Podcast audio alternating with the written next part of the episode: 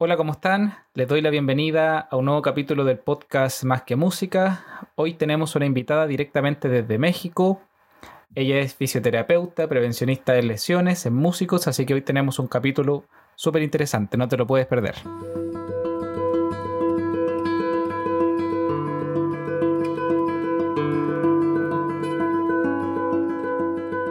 Bueno, ya estamos junto a nuestra invitada del día de hoy. ¿Cómo estás, Atena? Hola, Basti, muy feliz, de, emocionada de estar aquí, de compartir este espacio para, para reflexionar sobre la música. Bueno, primero que todo, Atena, agradecerte por tu buena disposición. Hoy día vamos a tener un capítulo que va a estar súper interesante. Es un tema que es fundamental para el crecimiento y desarrollo de quienes se dedican a la música y a las artes escénicas. Así que nada, el feliz, muy, muy feliz de compartir con, contigo. Así que antes de que comencemos, por favor, si es que nos puedes comentar un poquito sobre ti, sobre tu formación, sobre tu experiencia. Sí, claro. Eh, mira, yo, yo comencé, yo creo que yo comencé a, estudiar sobre el cuerpo a los 13 años, que empecé a estudiar teatro mis papás me mandaron a hacer algo por las tardes y me dijeron, elige lo que tú quieras, ¿no? Y entonces, pues yo vi la lista que ofrecía mi, mi escuela de, de cerca y era música, cosas como muy complicadas que, que no, no quería. Y dije, bueno, voy a tomar teatro. Y cuando empecé a estudiarlo, pues me empezó, me, me fascinó eh, que había que reflexionar a partir del cuerpo, del movimiento, de las posiciones, de lo que expresaba el cuerpo, y ahí me enamoré. Y bueno, estudié teatro eh, de manera profesional y estando ahí me interesaba justamente la dirección de actores, todo lo que tenía que ver con eh, potenciar la, eh, la expresividad de los actores. De ahí me fui a estudiar danza. Y estudiando danza, bueno, pues aparecieron algunas lesiones, estuve en terapia algunas veces, me encantaba estar en terapia, muy divertido, este, te hacía como recapacitar en lo que estabas haciendo, eh, me hacía eh, aprender muchísimo. Y bueno, ya después eh, dando clases de, arte en las escuelas de bellas artes de, de, mi país, pues me empezó a interesar los mecanismos eh, por los cuales se lesionan los artistas escénicos justamente, ¿no? Porque yo sé que hay pues como médicos del deporte, fisioterapeutas para el público en general, pero creo que los artistas escénicos tienen un mecanismo de bueno, varios mecanismos de lesión, pero muy particulares y hay que atender como todo lo global, no nada más de lesión, ¿no? sino las cuestiones eh, un poco emocionales, de contexto laborales, eh, de que no pueden separarse de su trabajo tan fácilmente. Y pues bueno, ahí, ahí fue que empecé a tomar cursos diplomados y la licenciatura. Perfecto, Atena. Entonces, como para ir haciendo la ruta para nuestros oyentes, tú partiste directamente mm, como, como, artista, te desarrollaste en el área de la danza, del teatro, y bueno, desafortunadamente en un punto de tu carrera tuviste una lesión, como me imagino que le ha pasado a muchos, y ese fue uno de los factores por los cuales hoy en día te desarrollas como, como fisioterapeuta, ¿verdad? Así es. Así es, ahí cuando yo conocí la terapia, me, me, me encantaba estar ahí aprendiendo ejercicios, pensando, ¿por qué pondrían este aparato el otro? Y, y, y, bueno, esa fue mi formación. En general, pues se podría decir que empecé un poco la, el, la casa por el techo, ¿no? Porque primero fui artista escénico y después me fui a la ciencia de la salud. Eh, pero bueno, eh, creo que, creo que esa, esa manera en que, en que me acerqué a lo que ahora me dedico, eh, para mí es la idónea, ¿no? Porque conoces la frustración de estar lesionado, cómo quieres volver a tu trabajo y no puedes porque el cuerpo no te da, porque los médicos te dicen que, que si sigues haciendo eso, a mí me separaron de la danza, bueno, me trataban de separar de la danza cada rato, o sea, me decían, es que tú no puedes seguir haciendo eso, ¿no? no tu cuerpo no está dando, no estás bien alimentada, este, muchas cosas, ¿no? Para los médicos yo estaba así a punto de morir cada segundo, pero es algo que tú quieres hacer y entonces vienen como muchas cosas, no hay, no hay, eh, no hay a veces guías tan equilibradas, ¿no? Los médicos pues siempre se van a ir a la segura a preservar tu vida y te van a decir, pues dedícate a otra cosa. Pero eh, pues uno no concibe la vida sin lo que te apasiona. Entonces, ese fue como justamente mi ruta, ¿no? Empezar como artista escénico, conocer de las lesiones y las frustraciones en carne propia y después eh, pensar cómo le puedo ayudar al resto de mis compañeros, artistas, eh, músicos eh, de circo, acróbatas, actores, bailarines, para que no pasen por lo mismo que yo pasé. Perfecto. Bueno, yo creo que uno de los puntos, uno de los puntos muy importantes, Atena, que, que tocaste, que también tiene que ver a lo mejor con un lado más emocional de, bueno, ¿qué, qué, qué, qué sentido tiene un poco mi vida si no puedo dedicarme a lo que, lo que me apasiona. O sea, un tema muy profundo, en verdad, que tiene que ver con toda la emocionalidad, emocionalidad de los artistas. Y bueno, me imagino que has tenido muchas experiencias al tratar con colegas, con músicos, con distintos artistas. Y te quería preguntar, ¿qué es lo que más te gusta de, tu trabajo? Lo que más me gusta de mi trabajo es cuando, cuando eh, el, el, paciente, más que pacientes yo los considero alumnos porque les enseñas. No, no es tanto que yo le quite el dolor, eso lo puede hacer cualquier fisioterapeuta, quitarle el dolor, pero los, los, los, eh, los guías, los reeducas para que no vuelvan a caer en lo mismo. Entonces es cuando el paciente alumno es, eh, vuelve a lo que te a lo que a lo que a lo que ama y, y, te manda una, un gracias, una foto, eh, ya está otra vez en escena, ya está otra vez dedicándose. Ese es como, como un momento que le da razón a lo que haces, ¿no? Que, que, que te llena, bueno, a mí me llena de mucha, mucha satisfacción. Bueno, Atena, yo creo que es muy bonito el labor que, que, haces. Me gusta mucho el concepto que aplicas de, de, de, también alumno, de enseñar a tus pacientes. Creo que es primera vez que lo escucho y me llama mucho la atención. Y bueno, ya que estamos hablando de esto, a ver si es que podemos entrar un poco más en materia y partamos hablando un poquito de la postura. Algunas diferencias, me imagino que son algunas más notables que otras, tú nos podrás decir, entre los instrumentistas y otros artistas de las artes escénicas como bailarines, la gente que se dedica al teatro.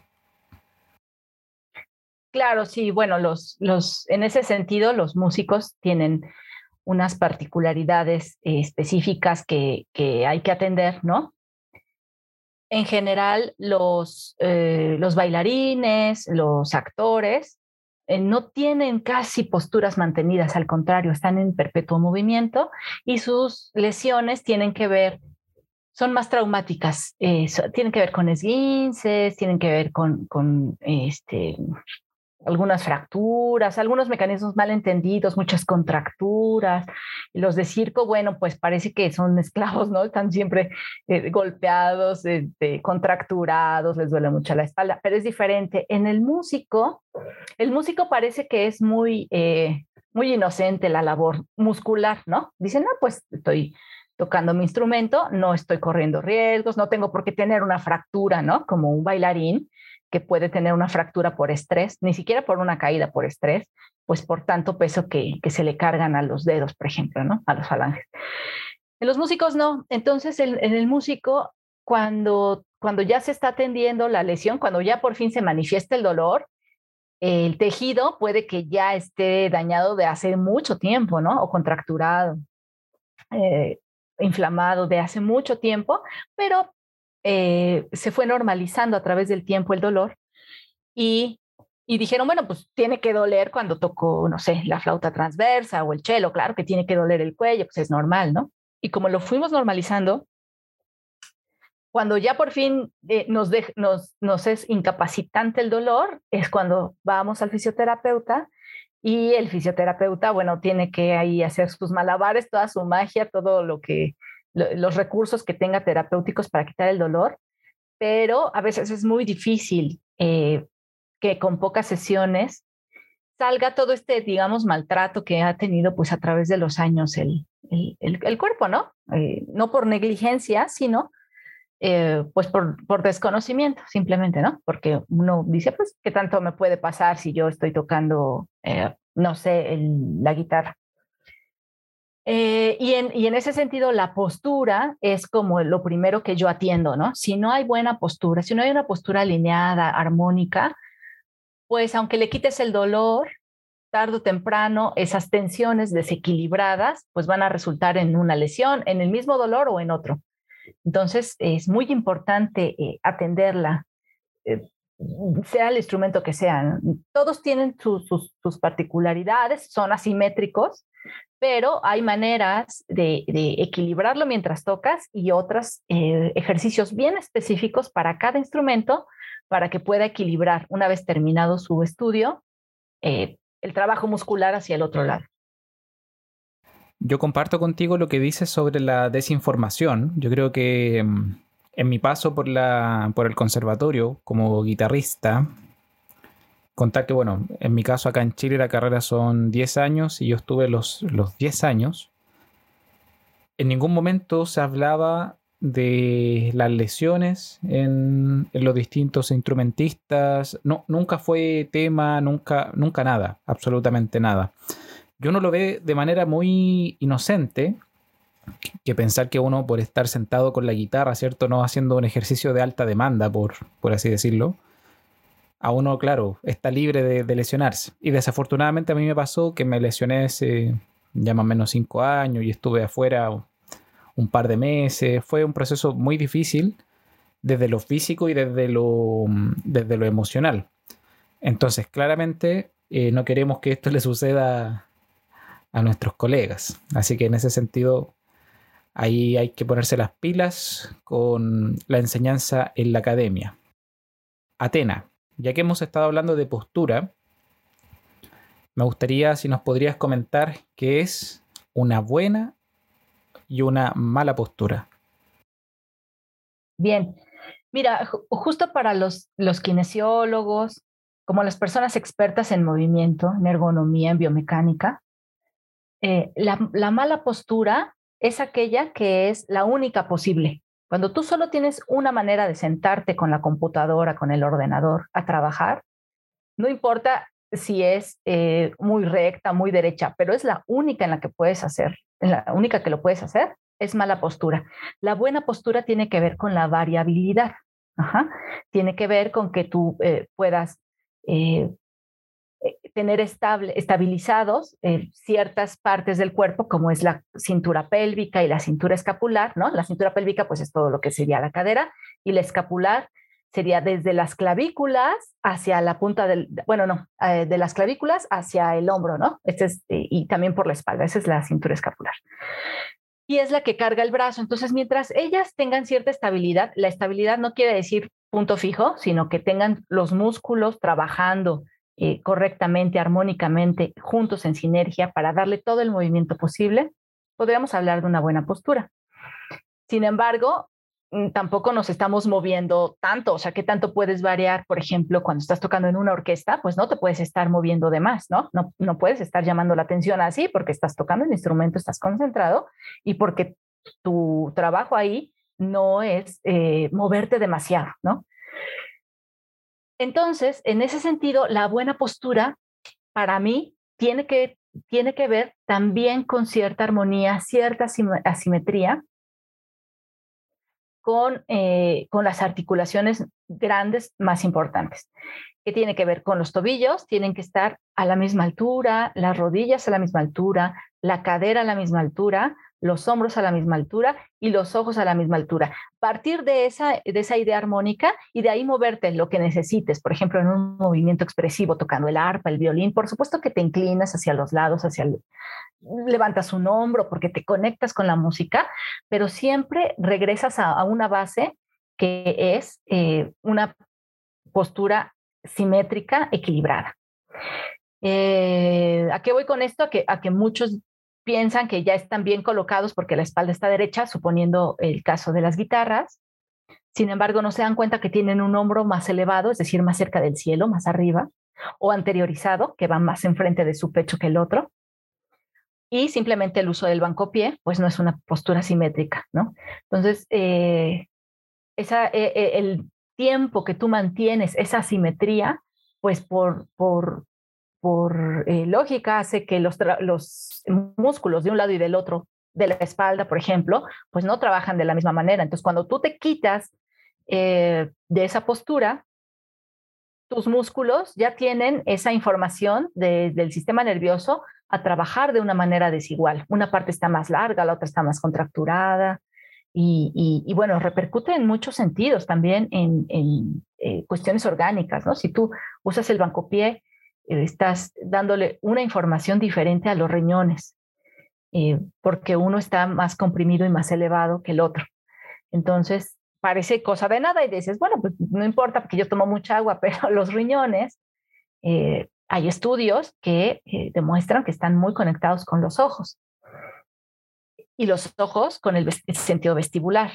Si tú vas dándoles información diferente a tus riñones, por ende a los ojos, tu sentido vestibular propioceptivo está alterado y tú puedes perder precisión al tocar. Entonces es una cadena que sí afecta directamente a tu labor el usar el banco pie, ¿no? Ese es un ejemplo extremo, pero eh, también existe la, asimetría en el saxofón, bueno, en todos, casi todos son de una manera asimétrica, ¿no? Entonces, no es que no, no es que los trates de tocar de una manera asimétrica, es imposible tocar la guitarra de una manera asimétrica, ¿no? Es diferente el instrumento para un lado y el otro, pero sí tienes que siempre vigilar que fuera del instrumento, por ejemplo, tú tienes unos hombros a la misma altura, que tienes, este, que, que, cuando caminas no llevas un hombro delante del otro. Entonces, es una, una, una reeducación que para mí tiene que ver con todos los aspectos de tu vida, no nada más cuando tocas el instrumento, ¿no? Por eso, por eso, es, por eso yo los considero más alumnos, ¿no? Porque a ver cómo te sientas para comer, cómo te sientas en el sofá para ver la tele, cómo, eh, cómo caminas, ¿no? Este, cómo lava los trastos, ¿no? Todo tiene que ver y todo va repercutiendo en beneficio o no de tu desempeño musical. Bueno, me gustaría hacer un comentario. Primero respecto a lo del banco pie. Allá en, en México le llaman banco pie al, al, taburete, que sería como el piso. Acá el, llamado acá en Chile el piso, o creo que taburete también le llaman en otras partes, que es como el, el soporte más, más típico de guitarra clásica, el que se, se pone en el pie y esto hace que la cadera quede desigual, ¿verdad? Así es. Y bueno, hace poco estaba, estuve, ¿cierto?, en, un, en unas charlas de seminarios de guitarra y se daba la discusión de que una buena técnica, o al menos desde el punto de vista escénico, era donde el intérprete, el guitarrista en este caso, no tenía que moverse en lo absoluto para no interrumpir, digamos, una cosa visual de quienes están viendo, sino que solamente escuchar. Y otros profesores, precisamente un profesor de México también, Juan Carlos Laguna, profesor de la UNAM, decía todo lo contrario, que el movimiento favorece. Favorece no solamente a una, a una situación física, sino que a un discurso musical. ¿Y qué quiero decir con esto? Que hoy en día tenemos como las dos corrientes de enseñanza de, la técnica y de alguna manera eso también interfiere con lo, que, con lo que tú dices, de esta cosa de la movilidad para el buen uso del cuerpo. Entonces, tenemos dos visiones eh, contrastantes que hoy en día que hoy en día se dan.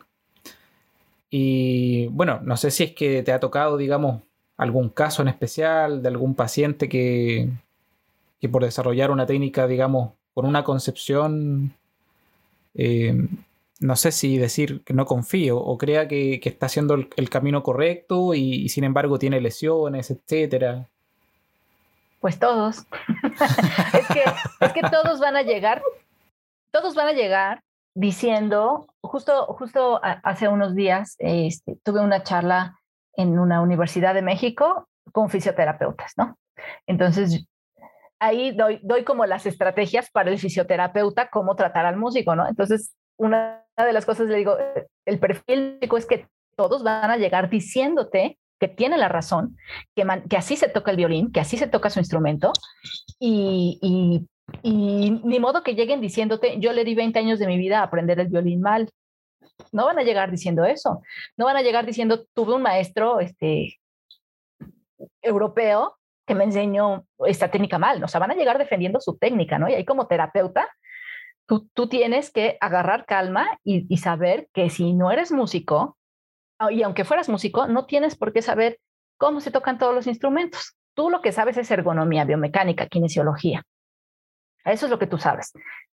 confía en eso, ¿no? Eso es lo que le digo a los, a los terapeutas. Entonces, acá en ese sentido, pues todos los músicos van a llegar diciéndote, a ver, quítame el dolor, porque yo toco así y no se lo puedes mover, ¿no? Entonces, eh, mi tarea es que si yo veo mecanismos que el tarde o temprano van a repercutir en lesiones más graves que esta, es por lo menos anunciarle y decirle, a ver, una cosa es la técnica y otra cosa es la posición. Tú no puedes mantener tu misma técnica variando, a ver, eh, baja este pie, baja este hombro. ¿Qué tiene que ver el sonido con que estés echado hacia adelante, por ejemplo, muy agachado viendo la guitarra? ¿Qué tiene que ver el sonido? Puedes hacerlo, ¿no? Y despiertas otras cosas, pones ejercicios. Este, hay, hay cosas negociables y hay cosas que no son negociables, ¿no? No, ya no les puedo cambiar, por ejemplo, eh, los 45 grados del mástil de la guitarra. O sea, van a decir, si tú ni eres músico, ¿por qué me quieres variar eso? E, eso para mí es inamovible. Yo tengo que ver cómo, como terapeuta, acomodo de la manera más armónica a mi músico, a mi paciente, en esos 45 de la guitarra, sin que haga compensaciones eh, nocivas para él, ¿no? Entonces, pues sí, es, un, es una cosa ahí de, de, negociar, de escuchar qué necesitan. Este, hay algunos que mm, yo siempre recomiendo el banco pie, ¿no? Y los termino convenciendo, pero los que llegan usando banco pie eh, vienen y me dicen, yo la toco así y así me enseñaron y así, así es, ¿no? Y no, no voy a dejar de usar el banco pie, ¿no?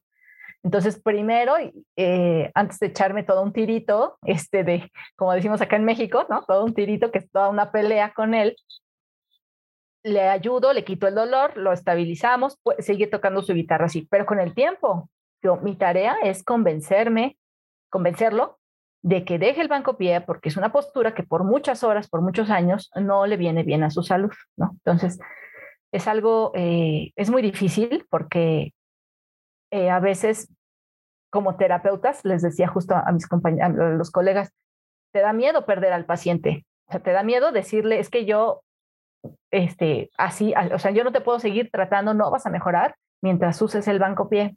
¿no? O mientras hagas esto que ya te dije que no te sirve para nada o que no sirve, ¿no? Y a veces uno quiere, teme perder el paciente, tanto como paciente, tanto como cliente.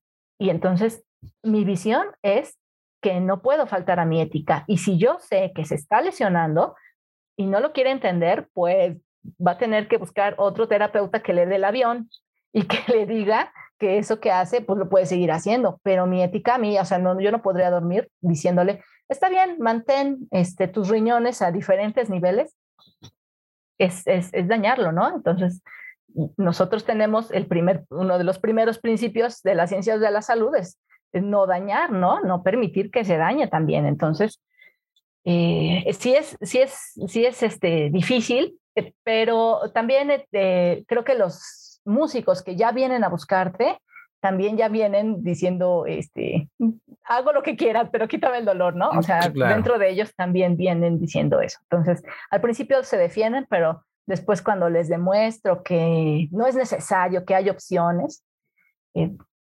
ha, fluido todo muy bien. Excelente. Bueno, a través de la, de la postura me imagino que una de las principales consecuencias que tiene en este caso una mala postura, son las lesiones, pero te quería consultar si es que hay una, alguna cadena de situaciones cuando uno tiene una, una mala postura. Sí, claro. La mala, la mala postura es decir, una postura eh, rígida, asimétrica y que es la única posible eh, para tocar. Siempre pongo a, Glenn Gould, pobrecito, me va a jalar las patas un día o cuando, cuando me muera me va a recibir y me va a decir, ella no puede entrar al cielo, me agarró de ejemplo toda su vida. Pero la cosa con, él es que, claro, era maravilloso, un gran intérprete, pero tú lo ves eh, a los, no sé, a los 20 años y los ves al final de su vida y tocaba el piano de la misma manera. ¿No? La misma posición, por lo tanto era una mala postura, no solo porque era muy curva, ¿no? sino porque de verdad que fue la única posible para él.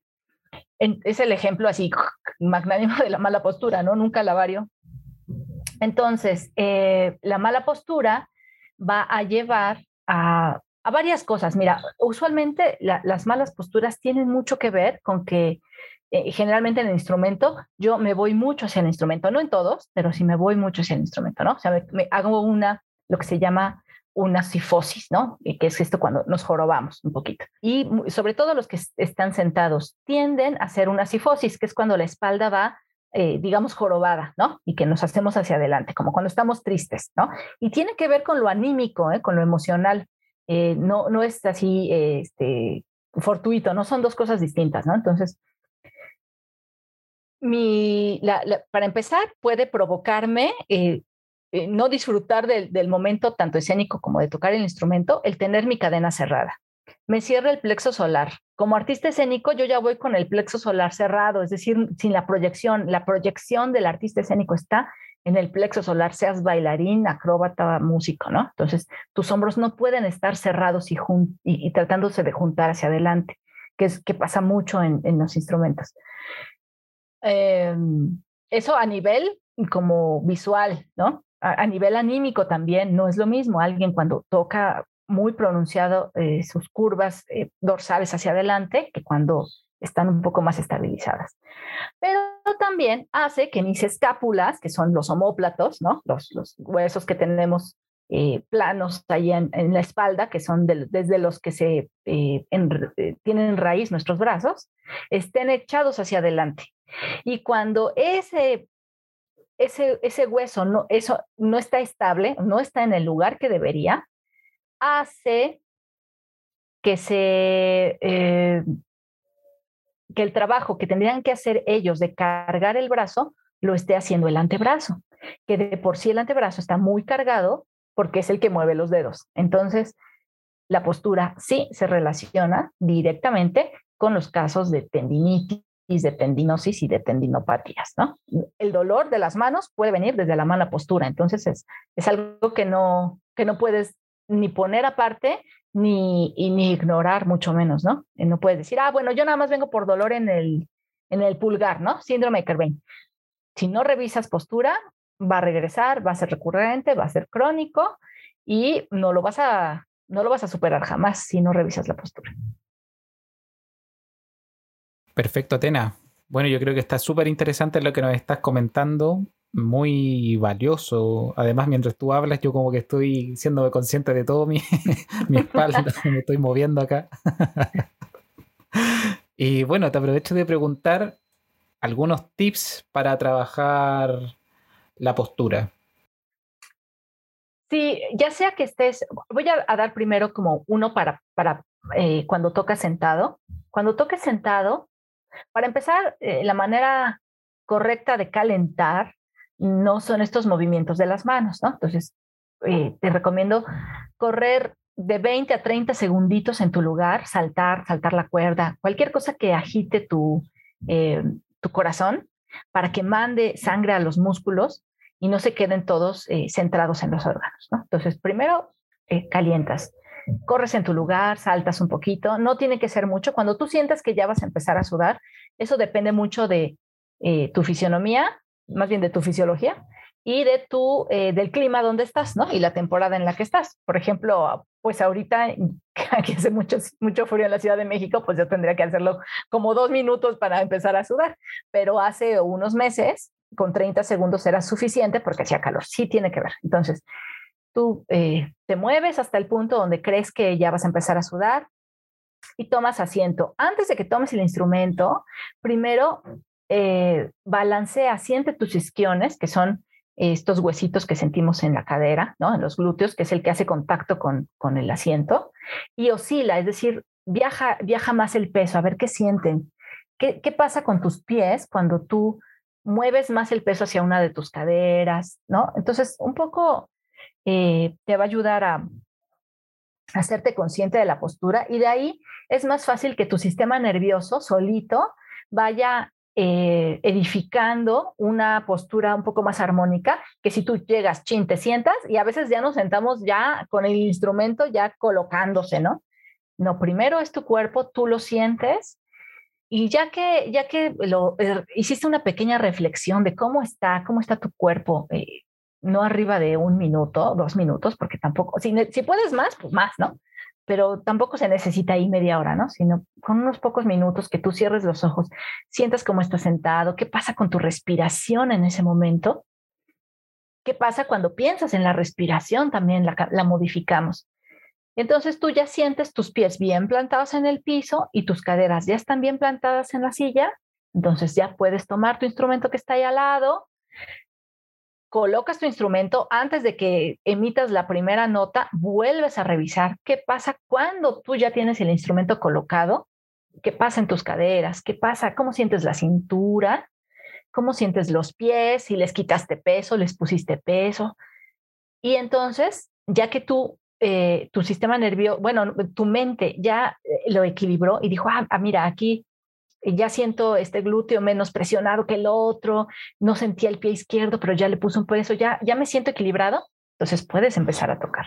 Es, un, es una manera de abordar el instrumento que no te quita mucho tiempo, no es compleja, no es cara, es rica, eh, te hace conectarte contigo y además va a evitar que eh, va a evitar el riesgo de eh, producirte eh, distonía focal, ¿no? ¿Qué pasa con la distonía focal? La distonía focal es el automático, ¿no? Como el autocompletar que tenemos en el, en el celular, en el móvil, ¿no? Cuando tú quieres escribir o, y como has escrito muchas veces hola, este, te escribe solo, tú pones la H y ya solito te autocompleta hola, mientras que tú querías poner eh, hoy, ¿no? Por ejemplo. Entonces, mmm, eh, la distonía es el automático. Entonces, cuando tú haces las cosas en automático, voy a practicar mi instrumento, te sientas sin pensar en lo que estás haciendo, tocas y tocas por horas y ni siquiera estás bien concentrado en lo que estás tocando, eso es el automático. Y eso sí es algo que podría hacer eh, ser un factor para que sufras la distonía focal, que es gravísima, ¿no? Y que, que, que no, o sea, no se la deseamos a nadie, mucho menos a los músicos. Claro, una enfermedad desconocida en su, no sé si desconocida en el origen, creo que sí. Sí. Y también en su, en su tratamiento. No sé si hay un tratamiento específico al día de hoy. Hay, hay y no. Eh, está la toxina botulínica, ¿no? Que es esta eh, neurotoxina que, que, paraliza, digamos, que neutraliza la acción del nervio, paraliza el músculo y ya no, ya no se eh, presenta sin embargo, no, no ha dado buenos resultados con los músicos porque hay que estarla aplicando continuamente, porque es muy caro, no cualquiera lo puede hacer. Y eh, está mejor, mejor indicada para eh, problemas, por ejemplo, de los músculos eh, en la cara, ¿no? Personas con tics, que, de, de, verdad su calidad de vida se está deteriorando por todas estas contracciones involuntarias en los ojos para ellos creo que es un tratamiento eh, viable, pero para los músicos no, porque pierdes también movilidad y además es solo un tiempo, es temporal. No, creo que, el, creo que el, camino más exitoso para no para eh, más bien para superar la distonía focal es nunca sufrir la, distonía focal, ¿no? Y, y, tiene que ver con cosas del día a día, ¿no? Del día a día, si tú te, te, te conectas con lo que estás haciendo, eh, es menos probable que si tú entras en, automático, ¿no? Tanto para la computadora, ¿no? O, cosas como que son muy repetitivas, ¿no? El celular, incluso si lo usas mucho, pues también ahí a lo mejor no fue ni por el instrumento, pero es por tanto repetir una y otra vez el mismo gesto motor, eso, eso te provoca la distonía focal. Perfecto. Entonces, colegas, a cuidarse, a escuchar este capítulo, a seguir a Atena en sus redes sociales. Al final vamos a... Ella nos va a invitar a cómo la vamos a encontrar en sus redes para que sigan su trabajo, ya que tenemos que evitar todo tipo de lesiones. Ya que estamos hablando de lesiones, te quería preguntar, Atena, ¿cuáles son las lesiones más frecuentes que, que has encontrado en tu, en tu trabajo?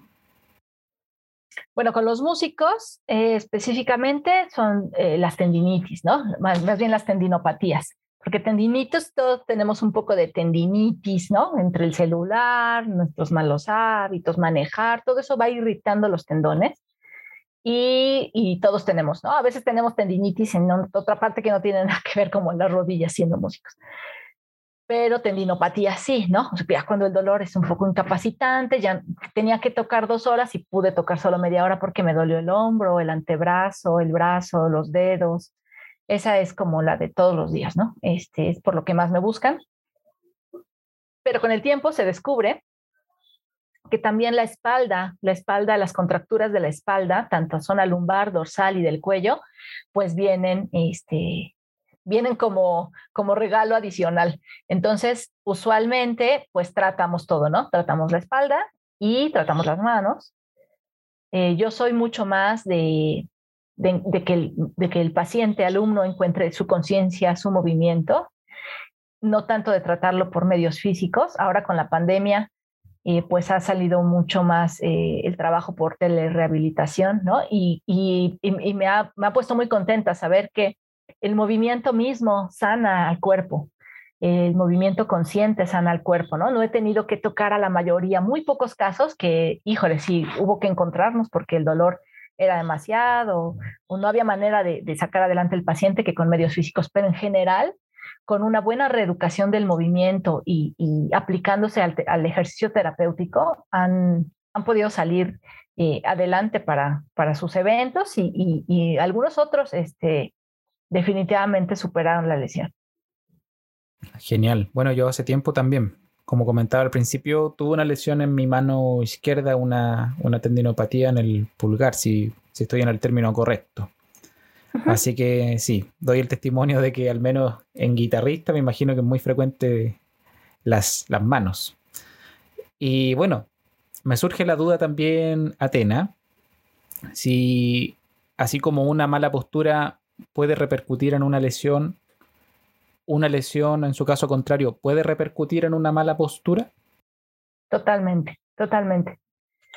Eh, la, la postura tiene que ver con esta organización del esqueleto, ¿no? Como, como su, su, armonía y su alineación entre los huesos, tiene que ver con el sistema miofacial, ¿no? Que son los músculos y su fascia, que es como una membrana que recubre los músculos, con el sistema propioceptivo, que tiene que ver con básicamente el cerebro, el cerebro y los usos musculares, que son como, como pequeños eh, receptores que nos dicen cómo está parado, dónde, dónde hay presión, ¿no?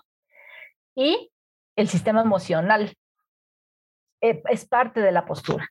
Entonces, por supuesto que si, hace, si ese cóctel es parte de nuestro, de nuestro sistema postural, cuando hay una lesión, inmediatamente hay un desánimo, inmediatamente. O sea, nadie dice, ¡uh! Por fin una lesión, ¿no? Es una lesión te viene como cuando es un divorcio, ¿no? O sea, ¿qué voy a hacer? ¿A dónde voy a ir? ¿Con quién me voy a tratar? Es carísimo, eh, ya no voy a tocar en tal concierto, mis alumnos se van a enterar. O sea, viene toda una oleada de pensamientos para el músico. Terrible cuando él se da cuenta que ya no puede evitar el dolor y que es una lesión. Por lo tanto, la postura se va a modificar, ¿no? Y se va a hacer una serpiente que se mueve en la cola, ¿no? Me duele la mano, estoy en desánimo, mi postura se modifica, aunque yo no quiera, aunque yo diga, no, pero sí estoy bien derechito. No hay manera de, de, engañar al sistema postural, ¿no? Entonces, a lo mejor en el instrumento eres muy atento, pero cuando comes, cuando estás en el cine y todo, estás todo, todo decaído y viene tu sistema postural afectado. ¿Y qué va a pasar con un sistema postural afectado? Pues puede acentuar la lesión o crear otra en otro lado. Entonces, tienen mucho que ver, tienen mucho, mucho, mucho, están, están relacionadas, es como, como, como el, no sé, como, como el mar y, y, que, y que haya olas, ¿no? No puede haber uno si no hay el otro, ¿no? Están ahí. Atena, también me surge desde la curiosidad de que estamos hablando de, de las lesiones. Tú como trabajas con distintos artistas de distintas áreas, no solamente con músicos. ¿Cuáles son los que más frecuentan lesiones? Eh, fíjate que los que más frecuentan lesiones, yo creo que todos frecuentamos lesiones simplemente porque somos humanos. Por ejemplo, un, carnicero, alguien que se dedica a cortar carne, pues tiene lesiones de hombro seguro, ¿no? O de, o de, la espalda, ¿no? Es un trabajo muy duro. Eh, la cuestión es cuándo lo manifestamos, en qué momento lo manifestamos. Yo creo que todos los artistas escénicos tienen un montón de lesiones. Yo creo que los más lesionados son los bailarines, ¿no? Es que pues el trabajo que hacen con el cuerpo están a, punto del esguince todo el tiempo, sobre todo los de clásico, ¿no? Esta fortaleza que tienen que tener en el, en, el, eh, en los tobillos, ¿no? Ellos están todo el tiempo eh, masacrados, ¿no? Ellos, ellos también, sí, sí que viven con las lesiones ahí, son, tienen muchas. Eh, sin embargo, como de verdad son incapacitantes, eh, son, son muy, son, son más escandalosas, más dolorosas las lesiones de los, de los bailarines, pues rápidamente van a dar su brazo a torcer y van a ir al fisioterapeuta o con alguien, ¿no? Un osteópata, con alguien, a que les dé un masaje por lo menos, van a ir, porque si no, no pueden de verdad pararse al otro día a la clase, ¿no? mucho menos dar una función. Entonces, eh, van a ir pronto y una cosa con los bailarines es cuando tú les dejas eh, ejercicios para recuperarse, los hacen, ¿no? Son muy bonitos, son pacientes muy bonitos, ¿no? Entonces, incluso llegan y, y, y, este, te mandan fotos de ellos haciéndolo, lo suben a redes. En terapia con mi mejor terapeuta, les tienes que poner cintas kinesiológicas, que son estas cintas de colores. Bueno, me piden que sean moradas, con rosa, con verde, le sacan fotos, están muy orgullosos de estar en terapia.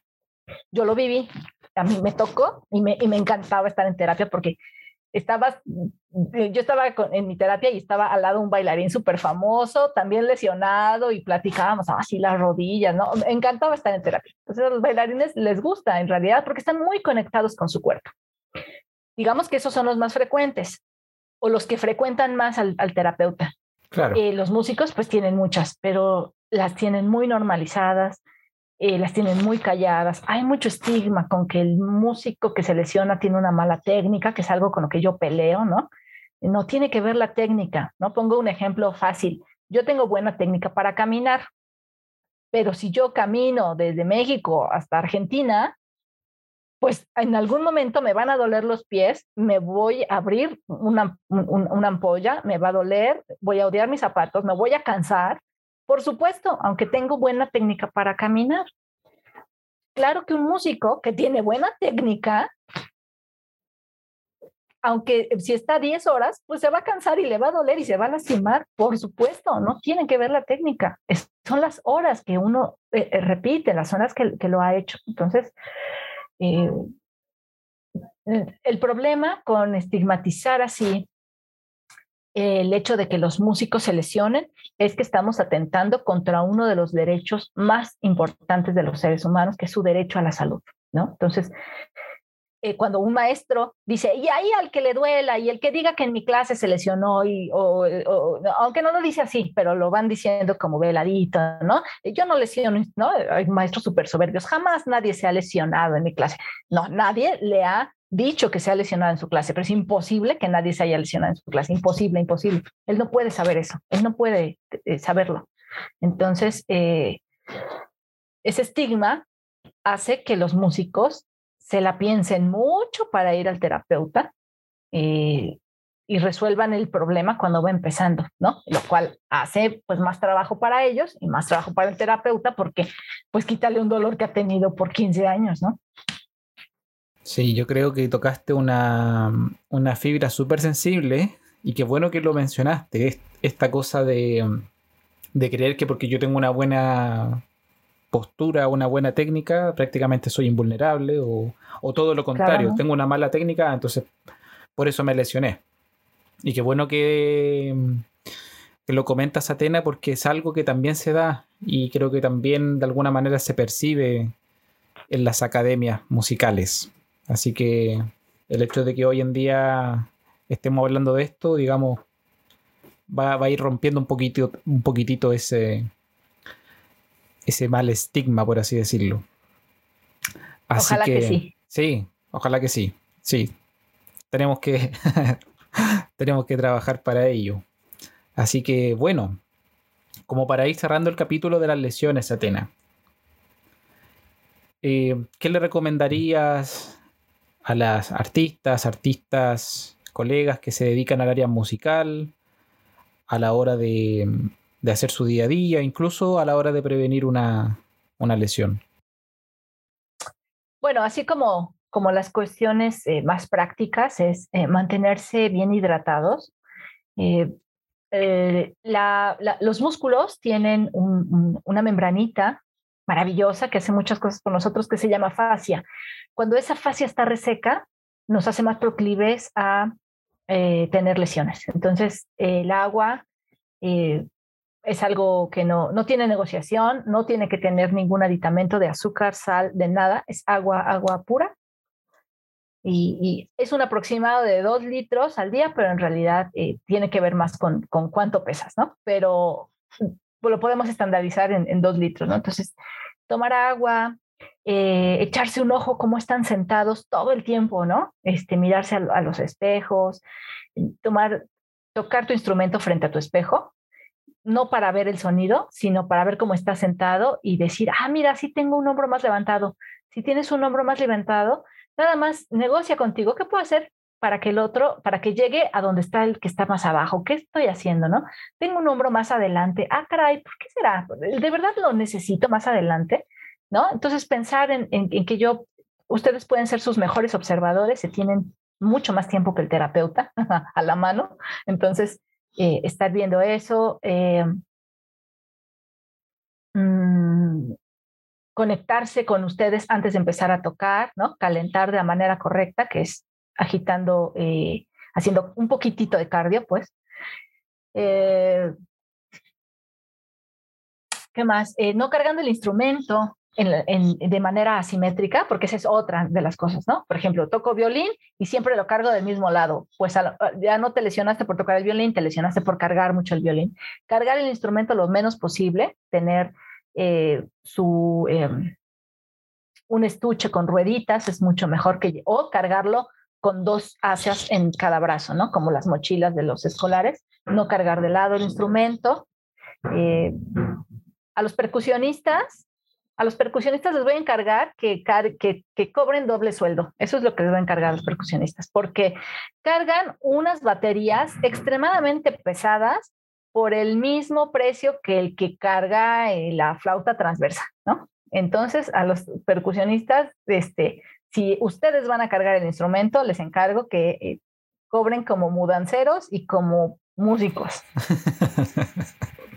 Con el instrumento muy cerca de su cuerpo. Tengo muchos, muchos percusionistas que el problema no es el instrumento, el problema es que cargan y tienen hernias, hernias discales, hernias viscerales, eh, problemas en las rodillas y no es por el momento de tocar, es por el momento de cargar, ¿no? Entonces, eso lo tiene que hacer alguien que carga y se le paga por eso o de verdad cobras el doble, de verdad. Entonces esa es como la tarea para los percusionistas que cargan baterías o instrumentos muy pesados, eh, porque todo cuenta, ¿no? Y pensar que, sobre todo pensar que la recomendación es que no solo eres músico, eres un ser humano, ¿no? Un ser humano que se cansa, que, se, que puede estar harto, que se le tiene derecho a lesionarse, tiene derecho a ir al doctor y recuperarse, eh, tiene derecho y necesidad de hacer ejercicio y que eh, tomen en cuenta que, se, que, que, son unos atletas, ¿no? Son atletas muy distintos, muy especializados que el corredor, que el futbolista,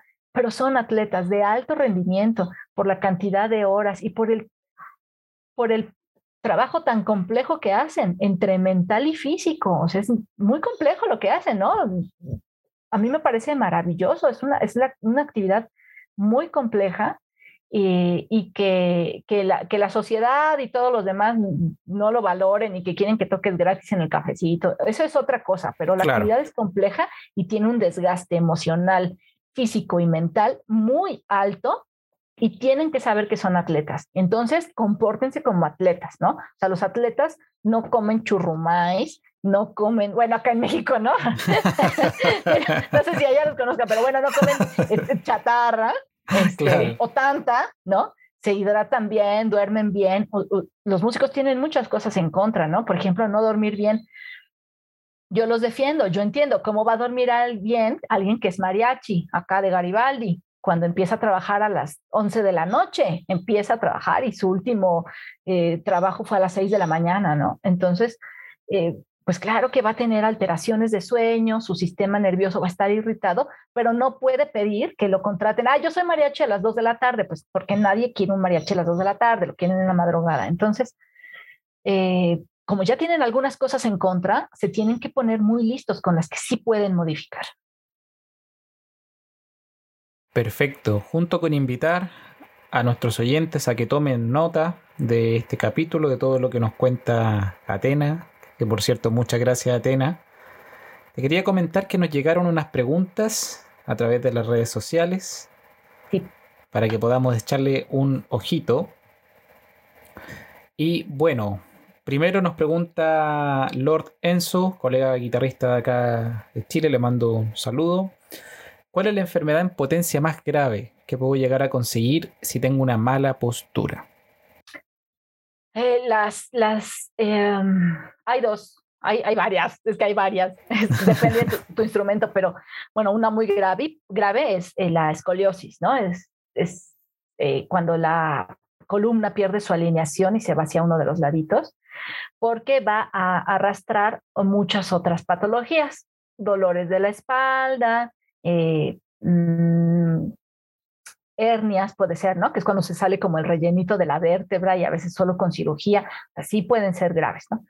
Eh, las las eh, tendinopatías, por supuesto, ¿no? Lo que es Kerbein, síndrome de túnel carpiano, codo de tenista, codo de golfista, que es menos frecuente, pero también puede pasar, ¿no? Y en general dolores incapacitantes que lo grave, o sea, que no es, no es tan grave, un doctor lo ve y dice, pues no es tan grave, pues aquí tiene su, un doctor que no sea terapeuta dice, pues tome un desinflamante y descanse. Pero es muy grave eso para un músico que te digan descanse. ¿Cuánto? Seis meses. Ah, ya perdí mi concierto, ya perdí el, trabajo que tenía, ya me corrieron en la escuela porque no puedo dar, ¿no? Entonces, eh, esas son muy graves, no, no porque sean muy graves en sí, sino porque son muy graves para los músicos. Entonces, las escoliosis, las tendinopatías y la temidísima distonía focal, que para mí sí tiene que ver con una mala postura. ¿Por qué? Porque si una, porque si, no es que la provoque directamente, ¿no? Porque casi todos tenemos mala postura y afortunadamente la distonía focal es rara. No es que la provoque, pero sí es un factor que me dice que el cuerpo del eh, músico está olvidado. Y cuando el cuerpo del músico está olvidado es que está trabajando en automático y cuando trabajamos en automático puede aparecer la distonía. Entonces, es algo que, podemos atender eh, con, cierta facilidad. Eh, algún kinesiólogo, biomecánico, este, terapeuta, osteópata, ergónomo, te puede ayudar y te puede guiar y decir eh, los puntos clave que tú puedes cuidar, ¿no? Eh, no, tienes que estar preso de un, de, un, este, de un posturólogo toda la vida, ¿no? Lo puedes visitar con cierta regularidad, pero sí tiene repercusiones la mala postura, ¿no? Muchas, muchas, muchas. Perfecto. Muy claro, muy, muy, muy clarito. También nos consultan Guitar de Mou, un poquito hablando sobre lo que hablamos al principio del taburete, del banco pie. Dice, ¿qué postura para guitarra clásica es mejor? Con piso de pie, taburete, o con sujetador de guitarra o, u otro soporte. Algo que nos pueda complementar, Atena. Definitivamente con el sujetador de guitarra, que se le llama diferente. Este, este no me lo sabía, mira, sujetador de guitarra. Yo acá en México digo sujetador de guitarra y no sé qué se van a imaginar porque el sujetador es una, es una prenda íntima femenina. Pero Eh, acá se le llama prótesis, también se le llama gitano en España. Sí. Pero bueno, el sujetador de guitarra es, el, es lo óptimo. ¿Por qué? Porque me permite tener mi cadera nivelada, mis rodillas al mismo, eh, al mismo nivel, hace que mis músculos lumbares no trabajen asimétricamente, mis riñones están al mismo nivel, por lo tanto mis ojos no están afectados y por lo tanto no estoy perdiendo propiocepción. ¿No? Velocidad con los dedos. No estoy Imagínense, estamos perdiendo propiocepción al usar el banco pie, ¿no? Es decir, que alguien muy bueno en guitarra, muy bueno que usa banco pie, puede ser todavía mejor. Entonces, eh, eh, definitivamente apuesto por la prótesis. Yo sé que, que muchos aman su bancopié, sí es más estable, la verdad es que sí les da más seguridad para agarrar la guitarra, eh, porque las prótesis son resbalosas, no me acomoda la pierna, ¿no? Ya probé cuatro prótesis y ninguna me acomoda, este, ya compré, un, son, son más caras, yo lo sé, lo sé, o sea, de verdad que sé de lo que, de, de lo que sufren, pero todo eso tiene un beneficio mayor. O sea, todo lo que tú te gastas, por ejemplo, comprando cuatro prótesis, te lo vas a ahorrar de terapia en escoliosis. Entonces, pues es una inversión. O sea, yo sí prefiero comprar cuatro cosas físicas, aunque las tire a la basura después, o se las pase a algún colega que sí le sirvan, que provocarme algo en la columna, ¿no? Que de por sí ya todos somos proclives a tener escoliosis por, por cargar la mochila muy pesada de un lado, por otras cosas. Ahora, imagínate todavía por la guitarra y por todas las horas que tú piensas estar ahí tocando la guitarra, ¿no? Muchos dicen, bueno, eh, hay que, hay que eh, reducir el tiempo, ¿no? Si yo reduzco el tiempo de la guitarra a, a una hora, pues ya no son tantas horas a la semana y puedo usar mi banco pie. Mm, sí, puede ser, pero está bien. Pero de verdad, o sea, yo creo que aman sus guitarras. Yo los he visto, ¿no? Los aman más que a sus novias, que a sus madres, que a sus todo, ¿no? Las amarran, las agarran con pasión. Entonces, no es que estudies así, pero, pero también a veces quieres tocar para ti. Y luego tienes que dar una clase. Y luego tienes que dar un concierto. Y luego tienes que tomar una clase, ¿no? No solo darla. Entonces, ya sumas y entonces esas horas no nada más fueron una hora, ¿no? De estudio, a lo mejor una fue de estudio, pero todo lo demás. Y luego fuiste a una fiesta, ¿no? Y te encanta tocar con tus amigos en esa fiesta. Y entonces ya son otras horas ahí este, sumadas a la posición asimétrica del, del banco pie. Entonces, eh, yo definitivamente apuesto por la prótesis. Bueno, yo aprovecho de comentar que allá le dicen prótesis, acá se conoce famosamente como Ergoplay, que son como los modelos más conocidos. Está el gitano también. Y hoy en día el mercado de, los soportes de guitarra ha crecido mucho, así que hacer la invitación ahí a que, a que busquen y a Ya no hay pretexto. Claro, exactamente. Hace 100 años atrás solamente estaba el y, y también depende del país, ¿no? O sea, yo apenas en una conferencia, alguien me, me parece que está en Cuba, creo que está en Cuba, ¿no? Dijo, ¿y cómo le hago? Acá no va a llegar, ¿no? Ahí le di otras estrategias, porque él sí, él sí tenía la suya, pero tenía alumnos pequeñitos, ¿no? Entonces le di ahí otras estrategias para, para hacerlo, pero o sea, la, la, gran mayoría ya en Latinoamérica ya los podemos conseguir con cierta facilidad. Exactamente. Buena, buen dato, buena precisión, Atena. Bueno, también Ulcantún Rumel, Oscar nos manda saludos, saludos Oscar. Y yo tengo una última preguntita para que vayamos cerrando. Atena, para estudiar, ¿con zapatos o sin zapatos? Mm, tomando en cuenta que eh, para la distonía focal, digamos que el monstruo de la, para, para espantar al monstruo de la distonía focal es darle cierta variabilidad propioceptiva a tu, a tu estudio. Para mí lo ideal sería sin zapatos. Y todavía mejor si un día lo haces sin zapatos sobre alfombra, al otro día sin zapatos sobre este, un piso de madera, sin zapatos sobre un tapete más rugoso, sin zapatos sobre, este, no sé, un tapete de yoga, y le vas dando diferente eh, textura a, lo que te está diciendo el pie, te va a mantener más despierto, vas a estar más atento, más propioceptivo, más, eh, más asertivo, más, eh, más, mm, sí, más atento de tu cuerpo y de las sensaciones que vienen. Aunque tú digas, no, yo estuve tocando, sí, pero ahí chiquito, eh, tu, tu, tu, sistema propioceptivo estaba diciendo, ¿qué es esto? ¿Por qué hoy me pusieron un, un eh, en pasto artificial, por ejemplo? Porque, ¿Qué es esta sensación del pasto artificial? ¿Por qué me está picando, no? O está muy suavecito, ¿no? Está, lo hice sobre una mantita de bebé, por ejemplo, ¿no? Los pies en la mantita. Para mí lo ideal es descalzo. La verdad es que sí sería, bueno, claro que no siempre se puede, ¿no? Si vas al conservatorio, pues no te vas a estar quitando los zapatos, aunque yo, si yo fuera maestra de música, yo sí le diría a mis maestros, ah, digo a mis alumnos, fuera los zapatos, tuve un maestro maravilloso de rehabilitación que nos hacía quitar los zapatos a los, a los alumnos, ¿no? entro a mi clase, entro, yo entro y ustedes se quitan los zapatos, ¿no?